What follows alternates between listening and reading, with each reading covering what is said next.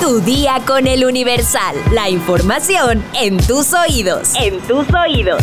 Hola, hoy es jueves 19 de octubre de 2023. Si hoy estás festejando tu cumpleaños, pues, pues feliz, cumpleaños. Pásatela bien, come rico, disfruta a tus seres queridos, que te den muchos regalos, que se cumplan todos tus deseos y recarga las baterías para este nuevo año de tu vida. Por cierto, ¿sabes qué pasa si dejas conectado todo el tiempo el cargador del celular? Descúbrelo al final de este episodio. Mientras tanto, ¡entérate! Nación. La Cámara de Diputados aprobó la creación de un fideicomiso que será utilizado por la Secretaría de la Defensa Nacional por medio de la empresa de participación estatal mayoritaria denominada Tren Maya SADCB. Dicho fideicomiso se conformará con los ingresos obtenidos por la expedición de la condición de visitantes sin permiso para realizar actividades remuneradas a quienes ingresen al país con fines turísticos. Su creación fue propuesta y aprobada mediante una modificación a artículo 18-A de la Ley Federal de Derechos, que avaló el Pleno de la Cámara de Diputados la tarde de este miércoles 18 de octubre por 239 votos a favor, 196 en contra y dos abstenciones. Los recursos serán destinados al tren Maya, así como al pago de la operación, prestación de servicios, administración, explotación, construcción, planeación, adquisición, proyectos o programas, arrendamientos, obra complementaria, equipamiento,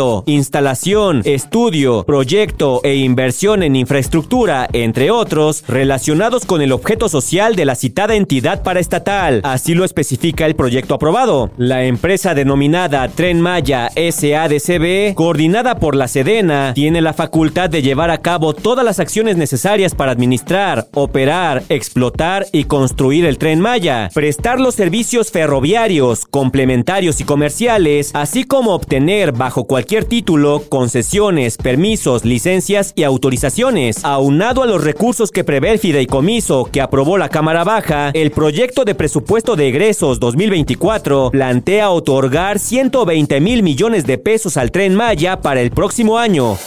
Metrópoli. Por tercer día consecutivo, trabajadores del Poder Judicial se manifestaron contra el recorte de fideicomisos. Uno de los puntos que registró más movilización es la Torre Prisma, en la Avenida de los Insurgentes, donde trabajadores de la dependencia tomaron los accesos del edificio. Además, nuevamente trabajadores del Poder Judicial de la Federación cerraron la Avenida Bucareli con la intención de cerrar también Paseo de la Reforma. Sin embargo, pese a las manifestaciones, la madrugada de este miércoles 18 de octubre, el Pleno de la Cámara de Diputados aprobó el dictamen que pretende extinguir 13 fideicomisos del Poder Judicial de la Federación, lo que significa una partida de 15 mil millones de pesos. Estados. En una semana roban tres veces una escuela primaria en Mérida, Yucatán. Padres de familia denunciaron que el plantel ha sufrido tres robos de cablería, aparentemente cometidos por la misma persona, lo que ha dejado sin energía algunos salones.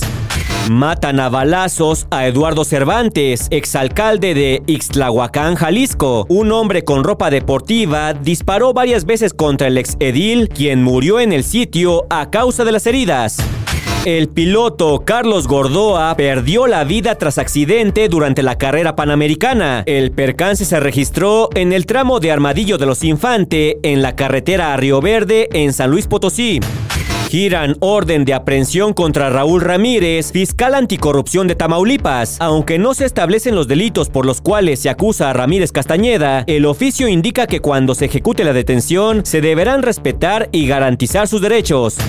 Despiden a policía estatal que murió en Tamaulipas. Suman nueve oficiales asesinados en lo que va del año. El policía José Luis Aparicio Salas murió la tarde del martes en el municipio de San Fernando. Mundo. Llega a Venezuela el primer avión de Estados Unidos con migrantes deportados tras el acuerdo Biden-Maduro. La aeronave llegó al Aeropuerto Internacional Simón Bolívar de Maiquetía a las 4 de la tarde hora local. En menos de un año, el Pentágono documentó un total de 274 ovnis. Hace un mes, la NASA anunció la creación de un departamento especial para estudiar los llamados fenómenos aéreos no identificados. Estados Unidos levanta temporalmente sanciones sobre el petróleo y el gas de Venezuela. Así lo informó el Departamento del Tesoro, luego de que Nicolás Maduro y la oposición del país acordaran la supervisión internacional de las próximas elecciones. El presidente de Estados Unidos, Joe Biden, dijo que Egipto abrirá el cruce con Gaza para que entren 20 camiones con ayuda. Biden hizo este anuncio durante una conversación con la prensa a bordo del avión presidencial, el Air Force One.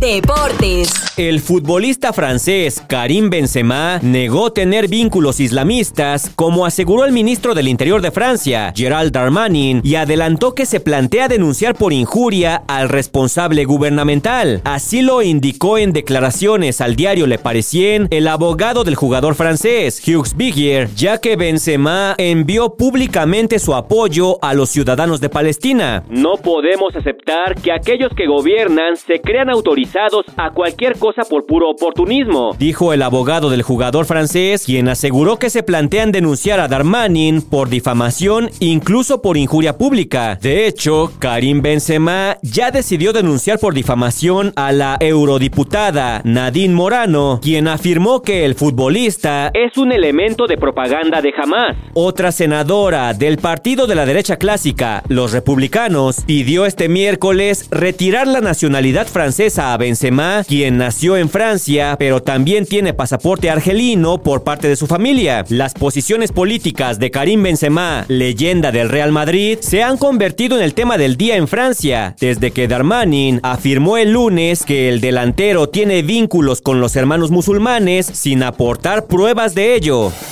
Espectáculos. La tarde de este miércoles 18 de octubre se dio a conocer la lamentable muerte de Manuel Guerrero Magaña, mejor conocido por ser la voz detrás del programa de Universal Stereo, El Club de los Beatles. La noticia fue dada a conocer a través de las cuentas oficiales de Grupo Radio Centro, quienes no solo lamentaron la partida del legendario locutor, también mandaron sus condolencias a la familia. Manuel Guerrero Magaña celebró su cumpleaños número 65 en agosto pasado, pero hasta el momento, las causas de la muerte no han sido reveladas. Horas antes de su muerte, Adolfo Fernández Cepeda, mejor conocido como La Voz Universal, reveló que el locutor se encontraba en el hospital y pidió a sus seguidores que se unieran en oraciones por su salud. Por más de tres décadas, la legendaria voz acompañó a chicos y grandes todos los días a escuchar los más grandes éxitos de John, Paul, George y Ringo, además de revelarles anécdotas y datos poco conocidos del cuarteto de Liverpool. La voz universal decidió rendir homenaje a su gran amigo con un emotivo mensaje en el que asegura que el único consuelo que deja su partida es que Manuel por fin puede estar al lado de sus grandes ídolos.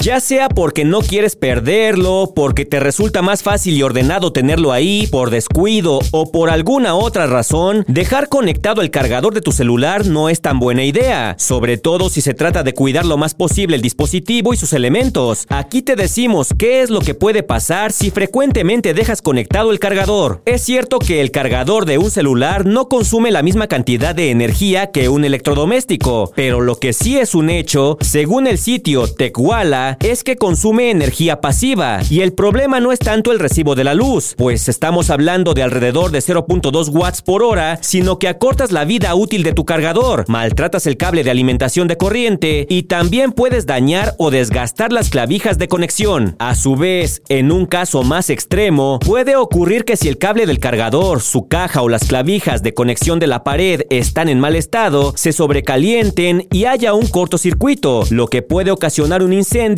y ponerte en peligro. Por eso si quieres mantener tu dispositivo en buen estado, te recomendamos lo siguiente. Usa un multicontacto o regleta. Este tipo de artefactos pueden ayudarte a mantener organizados tus cables, pero debes cuidar su uso. Establece un lugar para los cables. Puedes conseguir un contenedor o caja organizadora en la que puedas depositar todos los cables y cargadores y dejarlos en un solo lugar. Enróllalos con ligas. Siempre usa el cargador que le corresponde a tu celular. Si tu cable está dañado, cámbialo. En cuanto termines de cargar tu dispositivo, retira el cargador de inmediato y guárdalo. Y por último, evita usar el celular cuando se esté cargando. Si quieres más información, consulta nuestra sección TechBit en eluniversal.com.mx. Vamos a leer unos cuantos comentarios. Mi sección favorita. Krafna Lagerfeld nos dice, nunca he ido a esa taquería, pero por lo que se mira, están igual que en la Polar. Nada como unos buenos taquitos de la esquina ahumaditos con su dosis de smog. No antojes, Krafna. Elis Monser nos dice, en Azcapotzalco está cayendo poca agua y ahorita con esto más. Barbuvier nos comenta, ya no, no es justo que en Milpalta nos quiten agua para llevársela a otras alcaldías que porque Cutzamala no se da abasto. Joseph Kovacs nos dice, es lo bueno de vivir en un pueblito. Tenemos agua de manantial y llega por gravedad. Sara Magali Rojas nos dice, el matrimonio de Justin y Britney hubiera sido espectacular, pero las cosas ocurren por algo. Tony Wall nos dice, me encanta el podcast, ya que puedo ir manejando camino al trabajo y me pongo al día con ustedes. Me gusta la forma en que brindan las noticias. Nax nos comenta, tengo mucha curiosidad de escuchar otros proyectos en los que has participado. Saludos desde Monterrey. Esos proyectos todavía están por ahí en internet, pero la verdad creo que no están envejeciendo muy bien, ¿eh? De hecho, alguno ya no es políticamente correcto en este tiempo. Saludos a Juanma y a Monique Sosa. Muchas gracias por sus comentarios y por hoy ya estás informado. Pero sigue todas las redes sociales del Universal para estar actualizado. Comparte este podcast y mañana no te olvides de empezar tu día. Tu, día, con, el Universal. Tu día con el Universal. La información en tus oídos. En tus oídos.